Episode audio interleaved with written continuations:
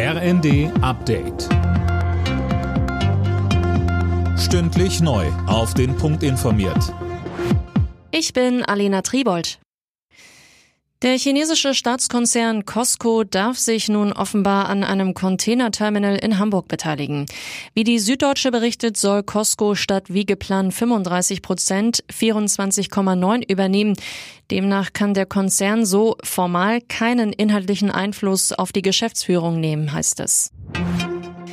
Bei seinem ersten öffentlichen Auftritt als künftiger Premierminister hat Rishi Sunak die Briten zur Geschlossenheit aufgerufen. Er versprach dem Land Stabilität und Einheit zu bringen. Unumstritten ist Sunak aber nicht. Grund sind unter anderem seine Entscheidungen als ehemaliger Finanzminister während der Pandemie. Ute Elisabeth Gabelmann von der Deutsch-Britischen Gesellschaft in Leipzig. Es hieß immer, es ist zu wenig und zu spät. Von daher wird sich dann zeigen, inwiefern er da das Gespür hat. Oftmals wird ihm mittlerweile nachgesagt, dass ihm da so ein bisschen das Feeling für die kleinen Leute fehlt. Sunak soll heute von König Charles offiziell zum Premierminister ernannt werden.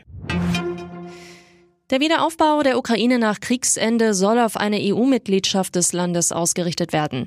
Das hat Kanzler Scholz beim Deutsch-Ukrainischen Wirtschaftsforum in Berlin angekündigt. Philipp Rösler. Der Wiederaufbau der Ukraine wird schätzungsweise 750 Milliarden Dollar kosten. Das wird eine Generationenaufgabe. Kein Land und keine Institution könne das allein stemmen, so Scholz.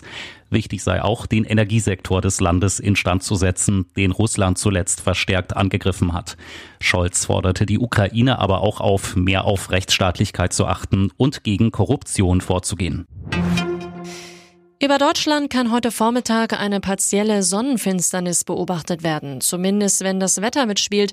Um kurz nach 11 Uhr schiebt sich der Mond für zwei Stunden zwischen Sonne und Erde und verdeckt Teile des Sonnenlichts. Alle Nachrichten auf rnd.de